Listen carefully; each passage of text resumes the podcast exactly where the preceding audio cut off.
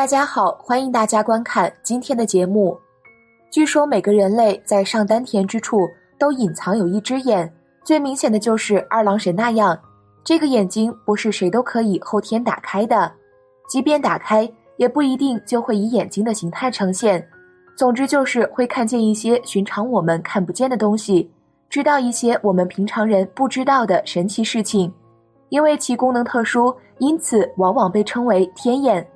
很多人都在好奇天眼下的世界究竟是怎么样的。其实，天眼下的世界并没有你想的那么美好。相反，你会看到许多人们从未发现过的恐怖真相。最近，小编观看了一位拥有天眼通的高人所分享的人生经历。那你做好准备重新认识这个世界了吗？为了让内容更贴近于真实，下面的内容将使用第一人称进行讲述。在开始今天的内容之前，希望大家能点点订阅和小铃铛，点赞是对小编的最大支持，谢谢大家。先自我介绍一下，本人今年四十六岁，出家为僧已三十年。我们家乡佛法盛行，几乎村村寨寨、家家户户都信佛。如果某人出家为僧，这个人的整个家族都会感到荣耀。所以，在我一九九零年出家剃度的那一天。我们全村的人都来给我祝贺，我老婆也很高兴。我们那儿就这风俗，有家室的人剃度出家，他的妻儿会得到很好的照顾。我出家的寺庙很小，加上我也不到十个人。我师傅是个很老的和尚，平时不怎么说话，但是附近的村民却很尊敬他。在师傅的教导下，我开始了真正的修行生活。我们的寺庙属于小乘佛教。只供奉释迦牟尼佛为祖尊，其他的佛啊、菩萨啊什么的，我们一概不予承认的。至于修行的生活，基本就是种地、吃饭、打坐、诵经，此外再也没有其他内容。但是这些对我来说却很困难，因为我不认识字，看不懂佛经，所以诵经这块儿我就做不好。不过师傅没有强求我去认字，他说不认字反而是好事。看不懂佛经也许不是坏事，他只要求我严守戒律、打坐参禅即可，诵经就免了。我们小乘佛教是通过持戒摄心，由摄心而入定，由入定而开会。也不知为什么，我的师兄弟甚至包括师傅在内，入定都很困难，一年下来难得真正入定几次。但我却不同，修行了三个月之后，我就经常能在打坐中入定。我知道很多在家的居士自己也打坐过，但却未必体验过入定的感觉。其实入定就是这样，你往那里盘腿一坐，当杂念渐渐灭尽时，你会进入一种一念全无的寂静。在这种寂静中，人体感官的功能会全部丧失，你会感觉刚刚过去几分钟，甚至是几秒钟，但是出定时一看时间，却是过去了几个小时。师傅说。我之所以能这么快入定，其实就是不认字带来的好处。一九九一年夏天的时候，我出家已经一年多了。某晚，在师傅的带领下，我们全寺的和尚在释迦法像前围成一圈打坐，不知不觉我又入定了。但这次入定不同以往，当时我自己感觉应该是定了一个小时左右吧，但出定时师兄们却告诉我，我已在佛前整整入定七天。而且这七天之中，我的头顶上方一直有七彩光影流转，日夜不息，即使普通人用肉眼也能看得见。但这光影来自何方，却是谁也说不清楚。出定之后，又过了几天，我偶然发现自己闭着眼睛，竟然也能看到东西了，而且比用眼睛看更清楚。我去请教师傅是怎么回事，他说我这是开了天眼神通，是好事。从此，我便更加努力的修行了。到了一九九二年年初，有一天早上拜佛的时候，我突然发现释迦法相大放光明，同时感到有股火一样的热流从我头顶涌入体内，渐渐在周身弥漫开来。我整个人也进入了一种懵懂状态，仿佛时间都停止了一般。那感觉非常的美妙，就像在睡梦中洗热水澡一样。等到这整个过程结束时，我突然感觉自己不一样了，我有一种恍然大悟的感觉，同时我的天眼神通有了进一步的发展。那一瞬间，我看到了佛像上释迦牟尼佛的法身。此外，我还记忆起了前生前世的许多事情。原来，在过去两世之中，我都是出家修行的和尚，但因生生世世积攒的罪业深重，障碍重重，都没修成正果。不过，每次圆寂之前，我都发了誓愿，下一生还要接着修，故此生又走入了佛门，再续前缘。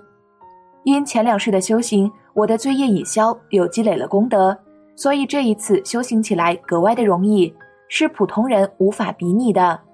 依照我如此的根基，三生的宏愿，只要意志坚定，今生必定能够修成正果。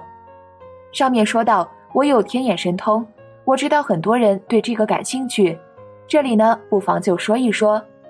所谓的天眼，其实就是人的松果体，也就是道家说的泥丸宫。每个人都有松果体，只要经过修炼，经过能量的加持，都能开天眼。这没有什么好神秘的，用天眼看世界与肉眼完全不是一个概念，不是你能够想象的。咱们用肉眼看东西，你只能看一个方向、一个层面；但用天眼看呢，是全方位的、立体的、全息的，即一眼看去，四面八方、左右上下，从内到外，全部信息一览无遗。比如看一个人，你用肉眼看，只能看到他的一个侧面。而且只能看到表面上，而用天眼看这个人的每一个细胞，我都看得清清楚楚，甚至连他心里在想什么，我都能看得明明白白。开了天眼之后，识字这块儿再也难不倒我了。只要拿过一本字典来，或者别的什么书，我连翻都不用翻开，我扫一眼全明白了。佛家的天眼分为五个层次：肉眼、天眼、慧眼、法眼、佛眼。我刚开天眼的时候是肉眼层次，等开始云游的时候，我已经到了法眼层次了。到了法眼这一步，我不光能够全息的去看人看物，还能看到一个生命过往三世的经历，能看到过往的三世因缘。可惜的是，我看不到一个生命的未来走向，看不到它的终结，那得争得漏尽通才能做到。其实天眼这个东西一点都不迷信。完全可以用科学道理解释，比如人的肉眼只能看见可见光，那些 X 射线、伽马射线什么的，人就看不见了。而比伽马射线穿透力还强大的光线多了去了，可以说是无限多，而且是无处不在。而松果体就能看到、感知到这些光线，所以能够透视人体，能够看到肉眼所不能见的。不过，普通人的松果体是被封闭的，而通过修行可以慢慢的打开这种封闭，使他能够看东西。那我又是怎么知道别人心中所想，又是怎么知道别人三世姻缘的呢？这更简单了。很多人都知道，人的大脑有百分之九十左右是被封闭的，根本利用不起来。笨人呢，被封闭的多一点，可能达到百分之九十五；聪明人呢，被封闭的少一点。可能大脑只被封闭了百分之八十五，还有的人脑子切除了半边，智商什么的一点不受影响，可以正常生活。那么这就带来一个问题：多出来的那些大脑干什么用呢？我告诉你，那是储存记忆用的。你生生世世的所有记忆都在里面储存着，甚至整个宇宙的信息里面都有，只是被封闭着，你用不了而已。这些信息用天眼看去。都是完整清晰的画面，而且有色彩，就像小电影那样，连声音都有。你心里想什么，也会在大脑里形成图像，所以你想什么，你以往的经历，我都一目了然。开了天眼，除了能看到人所不能见的东西，我还能够看到一些神仙、鬼怪等灵体，并能与他们沟通上。想必大家肯定好奇，神仙鬼怪是怎样的一种存在方式？那形式太多了，各种各样的存在方式都有，五花八门的。但这些东西比起佛祖来就差太远了，连比都不能比，所以我基本不理他们。有的人也许知道，动物是不准听佛法的，也不允许他修炼的。为什么呢？因为动物不具备修炼佛法所需的必须因素，就是人体。那人和动物的本质区别究竟在哪里呢？有两点。一个是丹田，另一个就是泥丸宫，也就是松果体。丹田中储存着宇宙中的先天之气，这种气是超越阴阳二气的，又叫元气，非常珍贵。松果体呢，它是大千世界的缩影，你的灵魂就封在这里，里面有你投生人世之前佛给你留下的印记。为什么人人都有佛性？就是靠这点印记，这也就是你善良的本性所在。有了这两样东西，人才能够修炼，才能配听佛法。人生之所以珍贵，就珍贵在这儿。说人是万物之灵，就是因为人身上有佛留下的印记。神佛大智大慧、大慈大悲，具备无上神通，但是也有神佛解决不了的问题，那就是人心。人心不动，神佛也无能为力。不过，虽然现代人不太相信神佛，也不想修佛法，可动物不是啊。动物它没松果体，那么它的灵魂和大脑也就没有印封，智慧完全是敞开的。有些人总感觉自己比动物聪明，其实你比它差远了。动物它什么都明白，所以动物就千方百计要得人体用来修炼。这就是今天的真实情况。这个世界上很多人。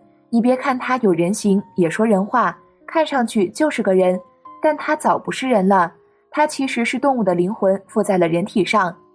比如主动去当妓女的人，百分之九十九是狐狸附体，他们用这种方式盗取人的精血。几年前，北京不是查了个叫“天上人间”的妓院吗？在那里卖淫的女人全都是狐妖附体，没有一个是纯正的人类。用天眼去看那个天上人间，真是妖气冲天啊！为什么说嫖娼这种事情折寿折福呢？就是因为妓女里面会有太多的妖怪，他们就是靠这种方式盗取人的精气。还有大家知道植物人吧？那个肉体完好无缺，机能正常，为什么就是没有思想意识呢？因为他的灵魂早就进入轮回了，早不在了。有的植物人多少年后又苏醒了。